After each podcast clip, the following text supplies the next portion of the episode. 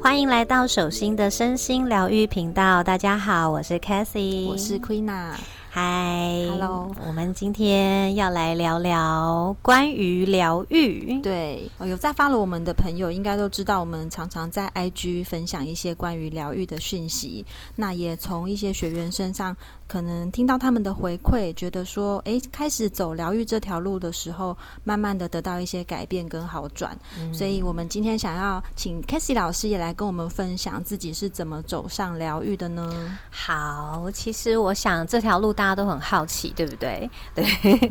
那我真的会走上这条路，其实最开始就是真的只是想要了解自己。嗯，就是你的人生总会在某些时刻，你会觉得有一点迷茫，或者是你会开始。觉得，哎，我要嗯过这样的生活吗？然后我要做这样的工作吗？然后我到底就是这样是为了什么？就是你会开始对自己有一些怀疑，或者是你会开始不知道你的生命接下来到底就是对于这些发展是很没有安全感的。然后我就开始想要嗯探索自己。嗯，对，所以听说在三十岁的时候比较容易有这个状况哈。你说出现分歧点吗？因为我确实是在三十岁的那一年开始很想要呃探索，所以那一年我我离开了一个薪水非常好的工作。嗯嗯。那那个时候当然很多人就会反对啊，就会觉得说，哎，为什么要离开？就是已经这么长时间，然后薪水各方面都还不错的工作。嗯。但是那时候我的感觉就是我。想要把自己找回来哦，那当时是出现什么样的状况，让你突然有这个想法呢？嗯，因为当时我在那个工作下，虽然就是确实薪水很好，然后。呃，工作环境、福利各方面都很好，但是压力霹雳无敌大，就 是 就是那个压力已经大到让我就是已经不知道什么叫做平衡的生活。我每天回到家就是十一二点，然后我在睡，就是睡到隔天早上十点十一点起来，然后再去上班，就是每天一直轮回这样的生活。然后工作压力非常的大，所以当然有一个契机点，是因为我的身体出现出出状况了，所以那个时候我的身体开始出现了。呃，很多的毛小毛病，对，那当然你们知道，小毛病久了就会变大毛病，就是什么样的小毛病啊？对，就当时我最 care 的就是我的皮肤长了非常非常多的痘痘在脸上，哇，超崩溃的。对，然后那时候我去看医生，然后医生就说：“哎，你这个不是皮肤问题，你这个是内分泌的问题。嗯，所以如果你还继续做这份工作的话，你的这个状况就不会好。”那当然还有其他的问题，比如说我的肩颈就是非常的僵硬啊，然后我的脊椎非常的紧绷，然后我的我的身体肌肉是整个绷住的，就是我觉得我浑身好像都没有办法展开，然后是非常紧绷的状态。但是当时我没有感觉，因为那时候我已经麻痹了。嗯，对，所以那时候我记得中医还跟我说：“哎，你有没有发现你心跳很快？”其实我真的没发现。对，一般人不会去注意自己心跳快慢。对，然后我也不觉得，因为我觉得，哎，不就是这样吗？对。然后他就说，因为你长期都在一个紧张的状态下，所以你的心跳会一直都是很快。那但是这样会非常容易疲惫，然后会非常容易累，然后也会产生很多的病症。所以那个时候我才发现，哎，对耶，就是。我一直都在这个状态下，可是我都没有发现，所以我身体有很多小病痛。嗯嗯，对，就是内分泌失调啦，然后当时也睡得很不好啊，然后也常常我最长的就偏头痛。我记得那那时候好几年都呃很经常性的偏头痛，头痛真的是一个。对，它不是病，但是痛起来真的 真的很崩溃，因为我也有。对，所以那时候就开始思考，我才三十岁，然后我因为这样子的收入、这样的工作，我就必须要牺牲身体。嗯，所以那个时候是我开始想要离开，然后想要找回自己的一个很大的契机点。嗯，对。那后来我就离职了嘛，离职之后，我当然就开始呃去做了很多的自我探索啦，包含我去学了非常多的呃了解自己相。相关的课程，对，就是你们想得到的各式各样的牌卡，然后还有算命，各式各样的算命，就是 透过各种方式，对，就是人在一个很迷茫的时候，你会很想要知道答案嘛，所以当时我就是一直在追寻这个答案，那我就是一直不断不断不断的去学习，然后去找到那些答案。那当然，在这个过程中，确实我更了解自己了。嗯，就是我更清楚的知道，原来我是一个这样子性格的人，原来我有这样子的优势，原来我有这样子的劣势，原来我是一个就是这样子的背景，所以有这样子的情绪。就是我开始越来越可以深入的了解我自己了。嗯，对。但是了解完之后，你就会觉得，那然后呢？就是我还是生活没有改变啊，我还是我自己啊，我还是停留在原地啊，我并没有因此而就是变得超级舒服 或者是超级自在这样，所以后来我就慢慢慢慢的从自我探索，然后再走上开始做呃身心灵的疗愈，对，因为我发现疗愈才是一个转化的契机，嗯，对，所以那个时候当然刚开始我的接触是以身心疗愈为主，对，那灵性的疗愈。是在很后来这一两年才开始慢慢慢慢的呃深入去研究，但是在前面几年，其实我都是 focus 在我自己的身体，然后还有心理的情绪上面的疗愈，对，然后才走到灵魂灵性这样。哦，那所以说，其实疗愈它是会有分阶段的吗？对，其实应该是说，呃，我们的疗愈分成身心灵嘛，分成三个层次。那你从哪一个层次开始都没有错啦。就有些人他是从灵性开始，嗯，然后再慢慢的去觉察到自己的情绪，然后再慢慢的去看见身体。那有些人是从心理情绪开始，所以他可能会去学习一些，比如说跟心理学相关的东西，然后再慢慢往灵性跟身体走。那但是我是从身体开始，就是因为我的身体不不舒服嘛，所以我就必须要从身体开始去。去看见哦，原来其实每一个身体的症状、疾病，甚至是你的体型背后，其实都有相关的一些情绪上的对应。那因为这样，所以我就对这个疗愈非常非常的感兴趣。所以当时呢，我又。投入了非常多的时间、心力还有金钱，对，去学习所谓的身心疗愈。那这样子的话，这个过程有没有一些就是你实际应用在自己身上蛮有效或成功的一个经验呢？有诶，因为其实在这个过程里面，我有很多的身体疾病都被治好了，比如说我的经痛。对，你知道我经痛是很很长期，而且非常。浮夸的那一种，就是我记得你都要吃药哎，对我一定要吃止痛药每个月哇，然后不吃药的话，我就会没有办法工作，没办法睡觉，没办法做任何事情，因为太痛了。嗯，对，然后所以第一个是我的经痛好了，然后第二个是我的身体的肌肉、我的关节，我已经很久没有腰酸，然后也很久没有肩颈酸痛了。对，所以有一些身体上的小毛病就开始慢慢的好转。那当然我的脸就不用说了，恢复了 青春少女的美貌。对。已经立刻回春这样子，就是恢复了原本的状况。然后重点是他也没有再复发，已经非常多年了。然后当然这是在我自己身上，这个是身体的层次，还有在心理情绪上，我也有呃很多的好转。就是嗯，现在很少有可以，当然还是有啦，就是可以激起我情绪的一些事件或者是一些人，但是慢慢的减少了，是真的。嗯，对，就是很少会被激怒，但是就是以前很经常嘛。现在就是慢慢减少，但不能说完全没有，绝对还是有。对，然后所以在情绪上面其实也有了很多的好转。那我觉得最大的重点是在有情绪的时候，我知道怎么样去陪伴，知道怎么样去面对这样的情绪。哦，所以疗愈的方法等于是说，先知道来源跟为什么，然后后面可能会进行一些过程来陪伴自己，然后慢慢的让自己的状况得到好转吗？对，其实应该是，呃，先陪伴自己，然后我们才去思考跟分析这些情绪的来源。对，因为，呃，情绪是没有理性的嘛，所以如果我们要用理性来跟他沟通，或者是要用理性来面对情绪的时候，通常我们就没有办法很好的真正的陪伴情绪。嗯，所以就会先陪伴，然后才开始慢慢慢慢的进入到分析。哎，那刚刚我听 k a s e 分享说，你就是等于是治疗好自己的经痛。那像我长期都有偏头痛，哎，那如果说我已经知道。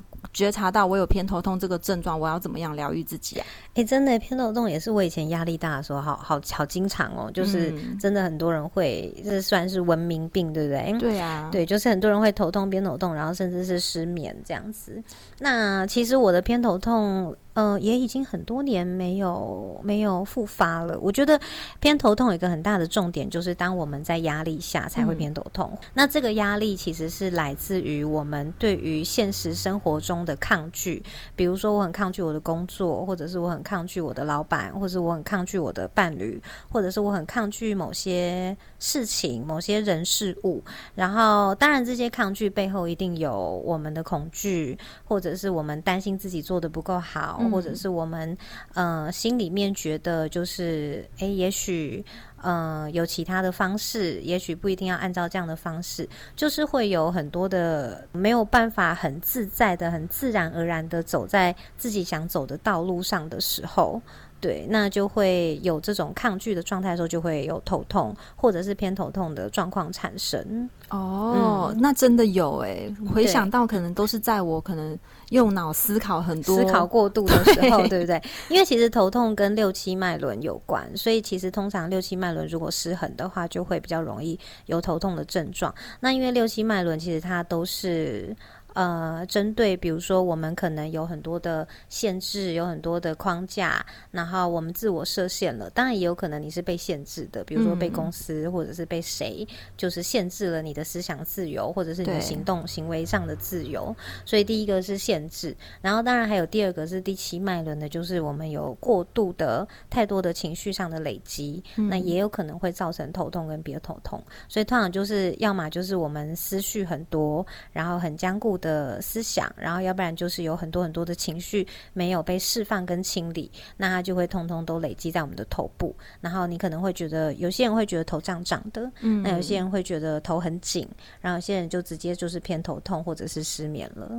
哇，听起来很可怕哎！那如果我一直都不理他，我头皮就变硬了耶，头就会变超硬这样子，然后耳朵也会变很硬哦，哦，整个头都硬掉，这样不行啊。对，就是其实事实上就是呃，在疗愈里面，其实身体跟心理本来就是相互对应的，所以我们所有的身体症状其实背后都有一些呃情绪，或者是有一些心理的议题在影响。那假如说。找到了这个可能产生偏头痛的原因的话，我要怎么陪伴自己？第一步啊，嗯，好，首先呢，就是如果你已经找到你的偏头痛的原因，那先把原因放在一旁，就是我们先不管那个原因是什么，对，就是先好好的陪伴你的疼痛。对，因为你已经看见他了嘛。其实我们就把我们的头痛当成是我们的小孩。嗯，对。那当你的小孩在疼痛的时候，我们一定不会问他：“哎，你为什么头痛？”因为他就已经头很痛，就是不要逼他。对对对，你就不能逼他。嗯。所以这个时候，你可能会很好的安抚他，很好的陪伴他，很好的照顾他。那你就把这个头痛当成是你的小孩，然后你先去陪伴这个头痛，然后去感受这个头痛，然后去深入这个痛，去感觉他的痛。然后这个时候，也许你。会感觉到有一些情绪，嗯，那个情绪，因为通常已经到痛，都是压抑了非常多的情绪在里面。比如说，这个疼痛可能背后是压抑了很多的愤怒，对，或者是压抑了很多委屈，或者是压抑了很多。呃，恐惧、害怕都有可能。那这个压抑有可能不是近期的，有可能是也许这一年来，或者是这两年来，对，就是它是它是持续堆积、累积上去的。所以，当你在陪伴这个头痛，真的去深入这个痛的时候，就是把你的关注力放在你的痛，然后真的去好好的关注它的时候，你可能会发现，哎，有一些情绪好像有一点点慢慢的蔓延出来。嗯，那这些情绪可能是我刚刚说的悲伤、生气，或者是。委屈是什么都好，那但是我们就是好好的让这个情绪可以很好的释放跟流动，嗯，然后去接纳自己情绪上面的流动。那当它整个通通都流动出来之后，我们才开始思考，哎，这个背后我们为什么会这么抗拒？然后我们为什么会这么生气？为什么会这么害怕？才开始思考这些。哦，原来是这样哇！我觉得这个这个很实用哎，就大部分人都可能会遇到这个过程。对我一直到现在自己有情绪。绪的时候，其实我也都还是会，呃，因为情绪有可能会深藏在我们身体的某些地方嘛，像你刚刚说的是头痛，但是呃，像我就会很经常在胸腔，对，或者是在肋骨。我很经常在肋骨这个地方，你的辨别很细耶，已经到肋骨了。对，就是肋骨在那个呃我们的胸腔下面嘛，有肋骨。我也经常发现我的情绪会藏在我肋骨里面，然后跟我的胸腔，所以会造成我胸闷，然后还有我的肋骨会很就会真的会疼痛。哦，肋骨已经有发出警讯，让你觉得它是有不舒服的。对，当然是呃，你必须要有刻意的关注它，你才会感觉到它的警讯。因为因为通常在有情绪的时候，我会先觉察一下我的身体，就是哎，这个情绪它出现在哪里。因为我现在已经很久没有头痛了嘛，所以它通常都是藏在一些很私密的地方。肋骨够私密吧？肋骨真的一般人 不会发现的，一般人可能就真的是胸闷啦。对，然后还有它也会藏在我们的后腰。后腰要怎么发现？腰酸吗？你也会发现你的后腰有一点点酸酸的，或者是有一点点。就是一点一点酸痛的感觉，或者是有一点紧紧的感觉。就是当情绪在你的身体出现的时候，它会造成几个状况。第一个是你有可能会觉得胀胀的，嗯。第二个是你有可能会觉得紧紧的，然后第三个就是直接就是酸痛，然后最后一个就是超痛，就是 已经到大发作。对，就是直接超痛这样子。那那就是它会在里面。那因为我的情绪其实都一直都有在做清理，所以它不至于到疼痛跟超痛，但是它就是会有点酸酸。的，或者是有一点点紧紧的的的那种感觉，嗯嗯，对。那肋骨跟这个胸的连接是也是有什么对应的部分吗？嗯，其实就是当我的情绪藏在肋骨跟藏在胸口的时候，其实是不太一样的，因为胸腔其实会。呃，藏匿我们的委屈，跟我们感觉到伤心，或者是感觉到难过的事情，所以有很多人说心酸嘛，心真的会酸呢。天哪，这什么感觉？心酸，对，很心酸的时候，那个酸真的会。当你在关注你的胸腔的时候，真的会有一股酸意飘出来。天哪，就是你的心酸。对，然后肋骨下方它就比较会隐藏愤怒啊，或者是委屈，它就比较会隐藏在这个地方。所以我经常性的在感觉到我的肋骨有一些紧绷，或者是紧紧。通常我的肋骨都是紧紧的，就是让我觉得好像有什么东西在拉我的肋骨 的感觉。然后通常我就会发现，哎，有一些确实有一些愤怒，或者是有一。些委屈在这个里面，嗯嗯，哇，那我要开始觉察我有哪些很细微的感觉，开始观察自己的肋骨。对，还好我很常跟 k a s e y 老师相处，我可以 随时问他，是我的疗愈小博士。对，就会经常性，我们就会经常讨论说，哎，哪里哪里是怎么样的？就说，哎，我可能头皮某个角度有一条筋突然闪了一下电，代表对对对对对，真的很好玩。其实身心疗愈就是大家都会把它想的好像很。好像一定是很惨呐，或者是很怎么样？对，那其实其实这件事情是一件很好玩的事情，就是当你呃，就好像你身上是一个是一个藏宝图一样，你会一直去挖宝，然后你会一直去看见你你之前没有发现的你自己。嗯，那那个你自己当然有可能是阴暗的。对，但是也有可能是很棒的一面，就是它都凡事都是一体两面的嘛，所以你会慢慢发现，哇，原来我有这样子的思想，或者是原来我有这样子的情绪，或者是哇，原来我有这一面，就是你会慢慢的发现。那所以在发现的过程中，我觉得接纳就会是很重要的一件事。嗯嗯。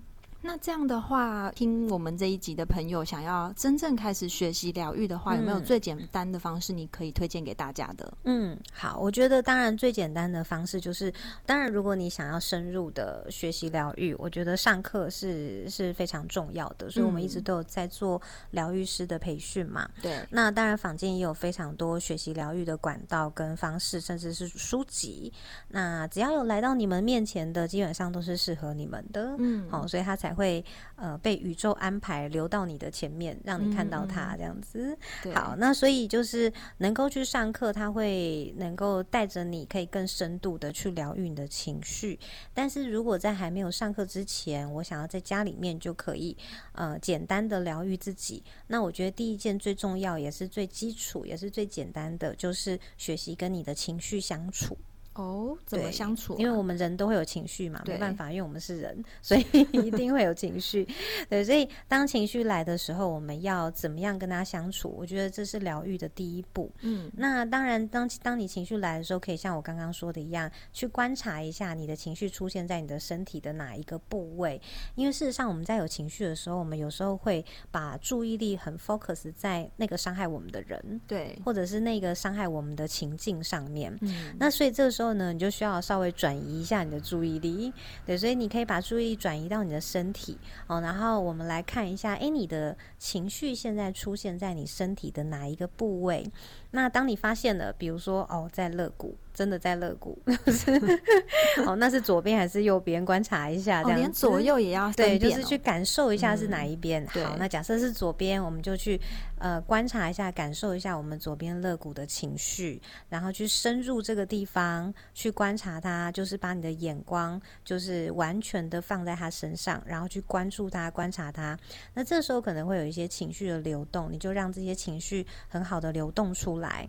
所以学习跟情绪相处，其实。其实最重要的事情就是，我真的完全的接纳我身上所有流动出来的一切，无论这个流动出来的是恐惧，还是流动出来是愤怒，不管它流动的是什么，就是我完全的接纳，并且我完全不打断它，然后让它在我的身上可以很好的流动。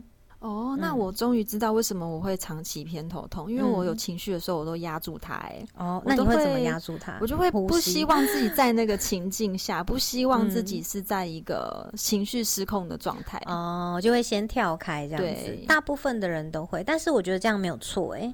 就 那那刚刚不是说要让情绪流动出来吗？对，就是确实是先跳开，对，然后跳开之后呢，就是我们回去找到一个自己可以跟自己相处的空间，再把情绪流动出来。哦，对，所以情绪流动有一件很重要的事情，就是呢，不要把情绪发泄在别人身上。